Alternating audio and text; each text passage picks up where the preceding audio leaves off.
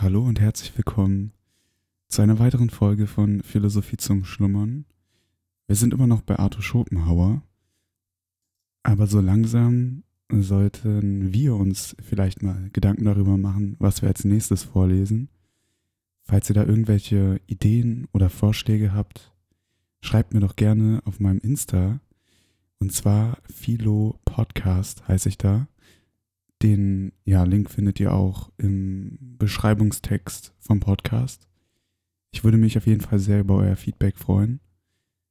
Jetzt aber erstmal wieder zurück zu Arthur Schopenhauer und wir springen direkt in den Text, in seine Aphorismen.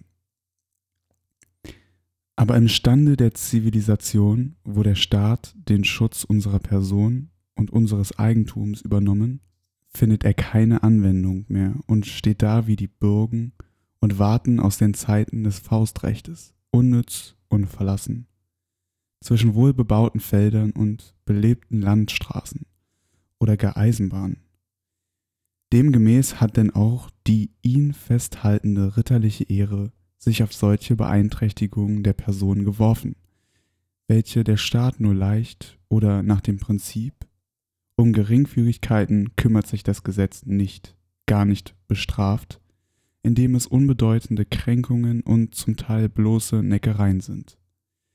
Sie aber hat in Hinsicht auf diese sich hinaufgeschoben zu einer der Natur, der Beschaffenheit und dem Lose des Menschen gänzlich unangemessen Überschätzung des Wertes der eigenen Person, aus welchen sie bis zu einer Art von Heiligkeit steigert und demnach die Strafe des Staates für kleine Kränkungen derselben durchaus unzulänglich findet, solche daher selbst zu strafen übernimmt, und zwar stets am Leibe und Leben des Beleidigers. Offenbar liegt hier der unmäßigste Hochmut und die empörendste Hofart zugrunde, welche, ganz vergessend, was der Mensch eigentlich ist, eine unbedingte Unverletzlichkeit wie auch Tadellosigkeit für ihn in Anspruch nehmen. Allein jeder, der diese mit Gewalt durchzusetzen gesonnen ist und demzufolge die Maxime proklamiert, wer mir schimpft oder gar mir einen Schlag gibt, soll des Todes sein verdient eigentlich schon darum, aus dem Lande verwiesen zu werden.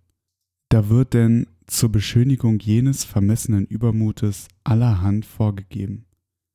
Von zwei unerschrockenen Leuten heißt es, gebe keiner je nach, daher es vom leisesten Anstoß zu schimpfen, dann zu prügeln und endlich zum Totschlage kommen würde.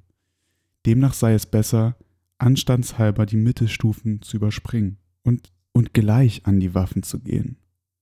Das speziellere Verfahren hierbei hat man dann in ein steifes, pedantisches System mit Gesetzen und Regeln gebracht, welches die ernsthafteste Posse von der Welt ist und als ein wahrer Ehrentempel der Narrheit dasteht. Nun aber ist der Grundsatz selbst falsch.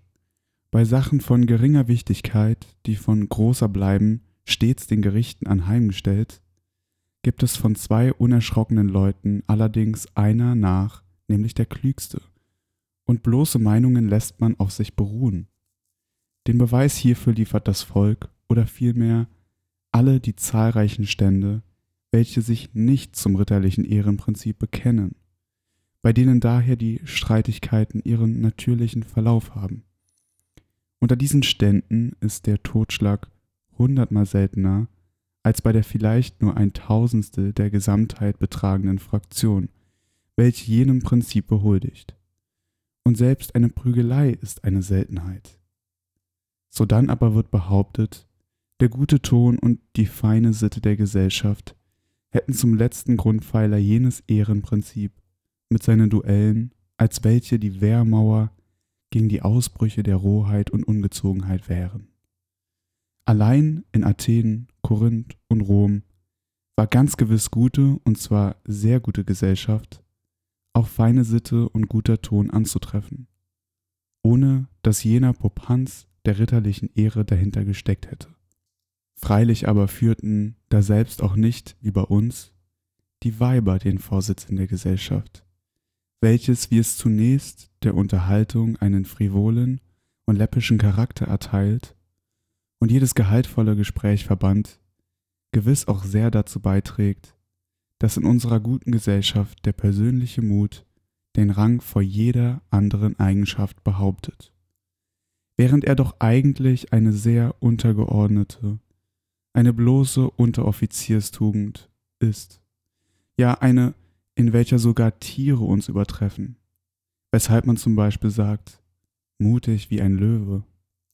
Sogar aber ist im Gegenteil obriger Behauptung das ritterliche Ehrenprinzip oft das sicherlichere Asylum, wie im Großen der Unredlichkeit und Schlechtigkeit, so im Kleinen der Ungezogenheit, Rücksichtslosigkeit und Pflegelei, in dem eine Menge sehr lästiger Unarten stillschweigend geduldet werden, weil eben keiner Lust hat, an die Rüge derselben den Hals zu setzen.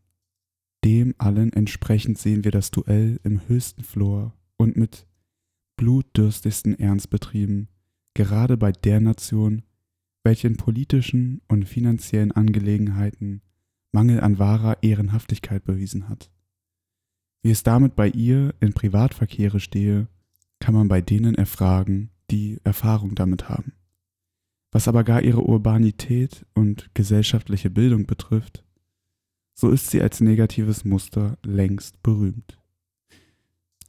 Also aus diesem schon sich langziehenden Absatz über ritterliche Ehre nehme ich jetzt eigentlich mit, ganz banal, dass man sich eigentlich über Beleidigungen und so weiter nicht aufregen sollte. Sehr stoisch. Und weiter geht's. Alle jene Vorgeben halten also nicht Stich.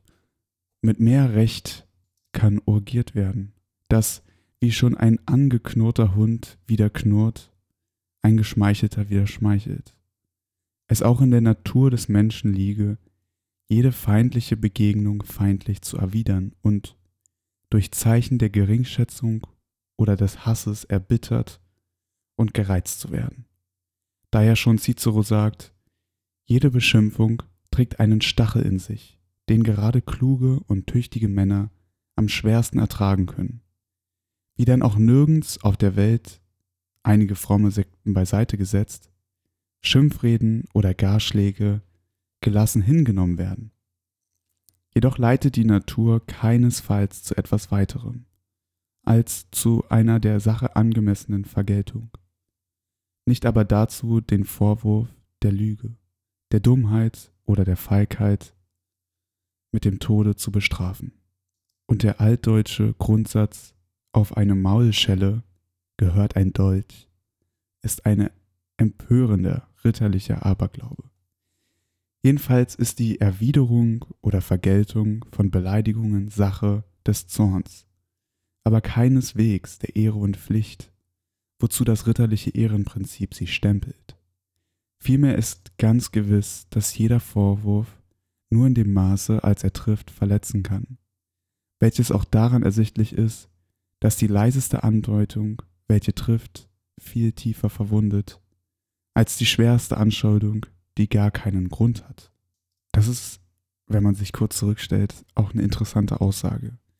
Das heißt, dass im Endeffekt eine Anmutung oder eine Beleidigung, die wahr ist, die vielleicht nur leise ausgesprochen wird, viel mehr wehtut als eine laut ausgesprochene Beleidigung, die vielleicht richtig krass ist, aber überhaupt nicht begründet ist.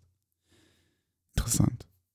Wer daher wirklich sich bewusst ist, einen Vorwurf nicht zu verdienen, darf und wird ihn getrost verachten.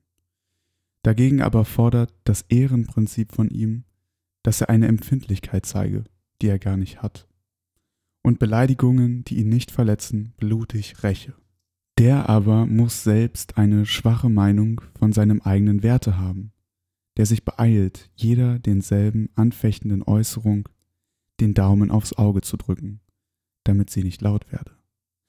Demzufolge wird bei Injurien wahre Selbstschätzung wirkliche Gleichgültigkeit verleihen. Und wo dies aus Mangel derselben nicht der Fall ist, werden Klugheit und Bildung anleiten, den Schein davon zu retten und den Zorn zu verbergen. Wenn man demnach nur erst den Aberglauben des ritterlichen Ehrenprinzips los wäre, so dass niemand mehr verneinen dürfte, durch Schimpfen irgendetwas der Ehre eines anderen nehmen oder der seinigen wiedergeben zu können, auch nicht mehr jedes Unrecht, jede Rohheit oder Grobheit sogleich legitimiert werden könnte durch die Bereitwilligkeit, Satisfaction zu geben. Das heißt, sich dafür zu schlagen.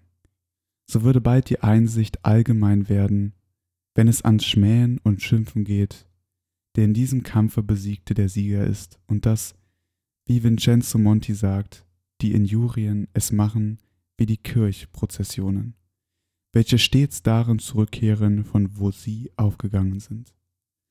Ferner würde es alsdann nicht mehr, wie jetzt, hinreichend sein, dass einer eine Grobheit zu Markte brächte, um Recht zu behalten. Mithin würden alsdann Einsicht und Verstand ganz anders zum Worte kommen, als jetzt, wo sie immer erst zu berücksichtigen haben, ob sie nicht irgendwie den Meinungen der Beschränktheit und Dummheit, als welche schon ihr bloßes Auftreten alarmiert und erbittert hat, Anstoß geben und dadurch herbeiführen können, dass das Haupt, in welchem sie wohnen, gegen den flachen Schädel, in welchem jene hausen, aus Würfelspiel gesetzt werden müsse. So nach würde alsdann in der Gesellschaft die geistige Überlegenheit das ihr gebührende Primat erlangen, welches jetzt, wenn es auch verdeckt, die physische Überlegenheit und die Husarencourage hat, und infolge hiervon würden die vorzüglichsten Menschen doch schon einen Grund haben, als jetzt sich von der Gesellschaft zurückzuziehen. Eine Veränderung dieser Art würde demnach den wahren guten Ton herbeiführen und der wirklich guten Gesellschaft den Weg bahnen in der Form, wie sie ohne Zweifel in Athen, Korinth und Rom bestanden hat. Wer von dieser eine Probe zu sehen wünscht, dem empfehle ich das Gastmahl des Xenophon zu lesen. Die Verteidigung des ritterlichen Kodex wird aber ohne Zweifel lauten, Ei, da könnte ja Gott sei uns bei, wohl gar einer dem anderen einen Schlag versetzen, worauf ich kurz erwidern könnte, dass dies bei der 999 von 1000 der Gesellschaft, die jenen Kodex nicht anerkennen, oft genug der Fall gewesen, ohne dass je einer daran gestorben sei, während bei der Anhänger desselben in der Regel jeder Schlag ein tödlicher wird. Aber ich will näher darauf eingehen. Ich habe mich oft genug bemüht, für die unter einen Teil der menschlichen Gesellschaft so feststehende Überzeugung von der Entsetzlichkeit eines Schlages, entweder in der tierischen oder in der vernünftigen Natur des Menschen, irgendeinen haltbaren oder wenigstens plausiblen, nur nicht in bloßen Redensarten bestehenden, sondern auf deutliche Begriffe zurückführbaren Grund zu finden. Jedoch vergeblich.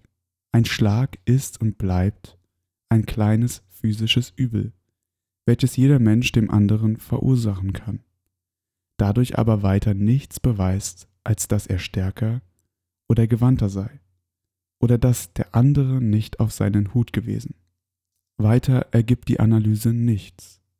So dann sehe ich denselben Ritter, welchem ein Schlag von Menschenhand der größte Übel dünkt, einen zehnmal stärkeren Schlag von seinem Pferde erhalten und, mit verbissenem Schmerz davonhinkend versichern, es habe nichts zu bedeuten.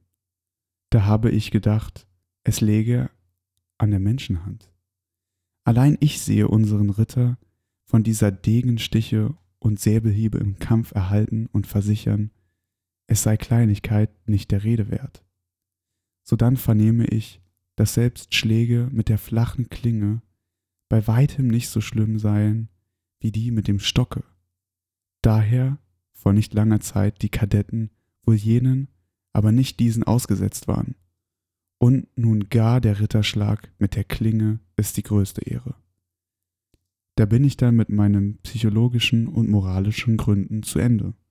Und mir bleibt nichts anderes übrig, als die Sache für einen alten, festgewurzelten Aberglauben zu halten. Für ein Beispiel mehr zu vielen, was alles man dem Menschen einreden kann, Dies bestätigt auch die bekannte Tatsache, dass in China Schläge mit dem Bambusrohr eine sehr häufige bürgerliche Bestrafung selbst für Beamte aller Klassen sind, indem sie uns zeigt, dass die Menschennatur und selbst die hochzivilisierte dort nicht dasselbe aussagt. Sogar aber lehrt ein unbefangener Blick auf die Natur des Menschen, dass diesem das Prügeln so natürlich ist, wie den reißenden Tieren das Beißen und dem Hornvieh das Stoßen. Er ist eben ein prügelndes Tier. Daher auch werden wir empört, wenn wir in seltenen Fällen vernehmen, dass ein Mensch den anderen gebissen hat. Hingegen ist, dass er Schläge gebe und er empfange ein so natürliches, wie leicht eintretendes Ereignis. Dass höhere Bildung sich auch diesem durch gegenseitige Selbstbeherrschung gern entzieht, ist leicht erklärlich. Aber einer Nation oder auch nur einer Klasse aufzubinden, ein gegebener Schlag sei ein entsetzliches Unglück, welches Mord und Totschlag zur Folge haben müsse, ist eine Grausamkeit. Es gibt der wahren Übel zu viele auf der Welt, als dass man sich erlauben dürfte, sie durch imaginäre, welche den wahren herbeiziehen, zu vermehren. Das tut aber jener dumme und boshafte Aberglaube.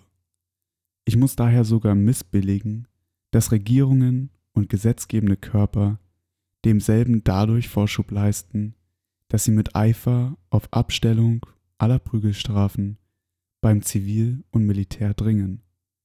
Sie glauben dabei im Interesse der Humanität zu handeln, während gerade das Gegenteil der Fall ist, indem sie dadurch an der Befestigung jenes widernatürlichen und heillosen Wahnes, dem schon so viele Opfer gefallen sind, arbeiten.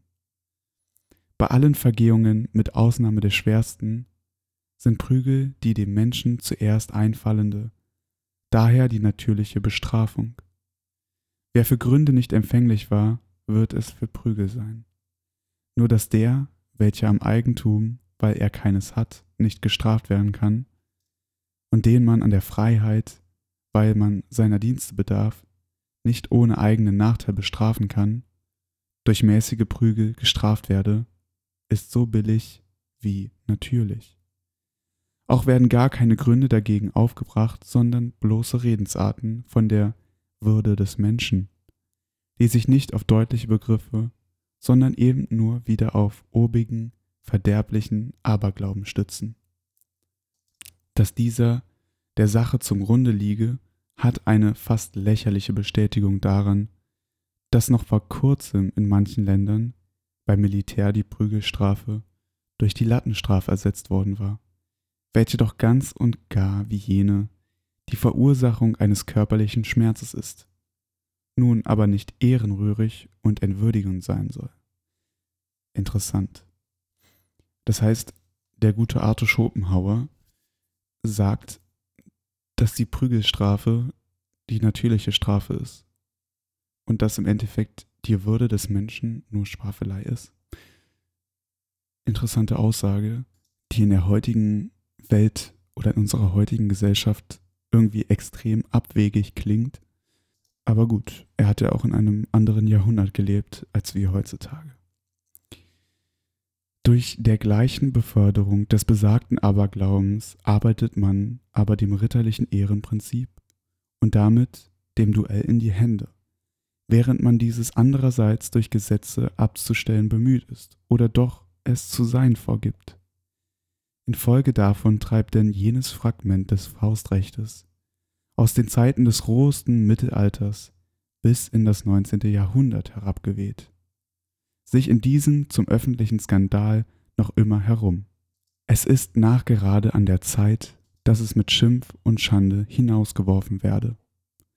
Ist es jedoch heutzutage nicht mal erlaubt, Hunde oder gar Hähne methodisch aufeinander zu hetzen, Wenigsten werden in England dergleichen Hetzen gestraft, aber Menschen werden wider Willen zum tödlichen Kampf aufeinander gehetzt. Durch den lächerlichen Aberglaube des absurden Prinzips der retterlichen Ehre und durch dessen bonierte Vertreter und Verwalter, welche ihnen die Verpflichtung auflegen, wegen irgendeiner Lumperei wie Gladiatoren miteinander zu kämpfen. Unseren deutschen Puristen schlage ich daher für das Wort Duell, welches wahrscheinlich nicht vom lateinischen Duellum, sondern vom spanischen Duelo, Leid, Klage, Beschwerde herkommt, die Benennung Ritterhetze vor. Die Pedanterie, mit der die Narrheit getrieben wird, gibt allerdings Stoff zum Lachen. Indessen ist es empörend, dass jenes Prinzip und sein absurder Kodex einen Staat im Staate begründet, welches kein anderes als das Faustrecht anerkennt, die ihm unterworfenen Stände dadurch tyrannisiert, dass er ein heiliges Femgericht offen hält, vor welches jeder jeden mittels sehr leicht herbeizuführender Anlässe als Schergen laden kann, um ein Gericht auf Tod und Leben über ihn und sich ergehen zu lassen. So, mit diesem Satz sind wir mal wieder am Ende von dieser Folge von Philosophie zum Schlummern. Irgendwie geht es mir hier gerade ein bisschen sehr viel um ritterliche Ehre. Das ist gefühlt jetzt schon die dritte Folge, die sich darum dreht. Ich bin gespannt, ob bald mal wieder was Neues kommt. In diesem Sinne wünsche ich euch einen wunderbaren Tag, eine wunderbare Nacht. Bis bald.